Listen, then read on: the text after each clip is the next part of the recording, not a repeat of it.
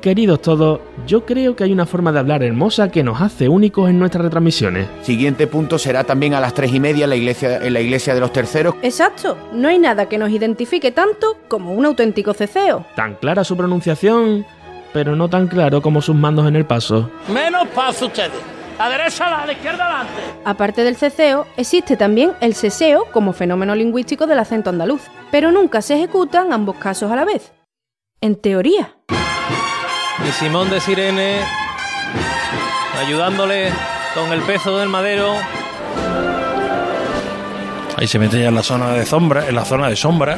de tonalidad grisácea. Y por eso mismo hemos querido contar con la inestimable colaboración del doctor Pojado, abad Pojado, duque de Molviedro y rector de la Universidad del Compás de la Laguna. Bienvenido de nuevo. Buenos días. Buenos días, o buenas tardes, ya les voy conociendo.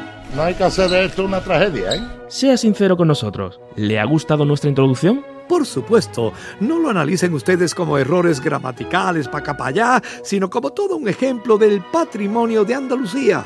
Porque cada maestrillo tiene su librillo. Pero debo recalcar algunas excepciones. ¿Cómo que excepciones? Explíquese, por favor. Dilectos discípulos, quisiera hacer hincapié en lo que yo defino como baile regional lingüístico, caracterizado por semejarse a unas consonantes que toman vida propia y se ponen donde les da la gana en alocada danza para acá para allá. Se ha hecho el silencio sepulcral en la plaza, silencio sepulcral en la plaza. Y no, no, no me veo capaz de situar en el mapa físico-político para acá para allá las regiones a las que pertenecen los siguientes acentos. Las primeras raj- jarras cónicas.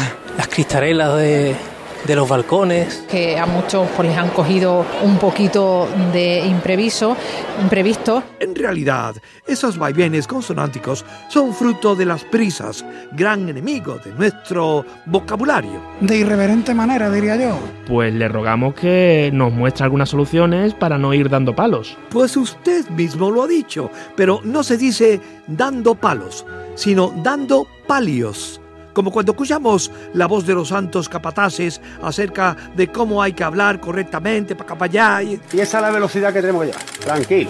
Lamento comunicarles que no siempre damos ejemplo de ir tranquilos, lo que nos puede llevar a la creación de nuevas palabras. Se están haciendo, se van a realizar los pertinentes, pertinentes, los pertinentes rezos. Ya voy, ya voy, en- enseguida se lo defino. Pentinente, penitente colocado en el momento más oportuno. Etimológicamente es la unión de pertinente y penitente. Por supuesto, evidentemente. ¿Tenemos algún término más? Pues Claro que sí, claro que sí. Se pueden formar nuevos vocablos incrustando consonantes. Una especie de pequeños espejitos incrustados en, incrustados en, en esos bordados. Siguiendo el mismo método, podemos inventar hasta nuevas provincias para acá para allá. Es la siguiente marcha que va a interpretar la banda del Carmen de Villalma. Carmen de Villalma. Y hablando de eso, hemos descubierto un caso curioso que creemos que hace referencia a la Diputación Foral de Guipúzcoa. Sí, lo ha dicho el Mr. Julen Lopetegui. Esta mañana también ha ido a las ofrendas que habitualmente el club realiza en las hermandades, podríamos decir, del barrio, de la zona, ¿no? Sí, eh, hicimos la de San Pablo, estuvimos ayer haciendo una ofrenda foral, haciendo una ofrenda foral, o fl- sí, floral. Interesante, muy, muy interesante.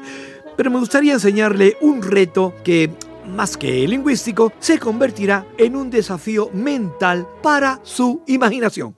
Y como decía aquí ya pega el sol, vemos abanicos, bueno pues con bolsas de papel, abanicos, bueno pues con bolsas de papel. No sé vosotros, pero para mí un auténtico quebradero de cabeza se produce cuando alguien transmite la información de manera desordenada. Volvemos rápidamente para situar a Doña María Coronel con la Sagrada Mortaja Pablo Diosdado. Para situar a Doña María Coronel con la Sagrada Mortaja Pablo Diosdado. Oye, papá, ¿tú qué opinas de eso? Estas cosas hay que coordinarlas bien para que salgan bien, lógicamente.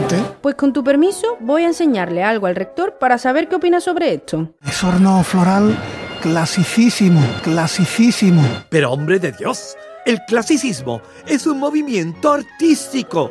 No se le puede aplicar el superlativo de esa soez manera. Cálmese, que ya aprenderá a decirlo bien. La sorna floral clasiquísimo también. Paco García, yo en su lugar evitaría el reiterado uso de ese término pa' acá, pa' allá.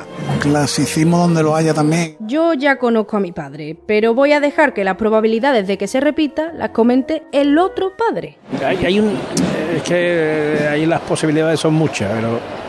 eh, no, bueno, no, nada, ninguna. Mejor vámonos ya, porque es verdad que esto de corregir cansa tela, tela, tela. Y ya llevamos dos rondas. Oye, un momento, no me dejen así de nuevo para allá. ¿Es verdad que ustedes dos estuvieron de monjes en un convento? Em, es que es muy complicado. Vuelva usted mañana, o la semana que viene, otro día.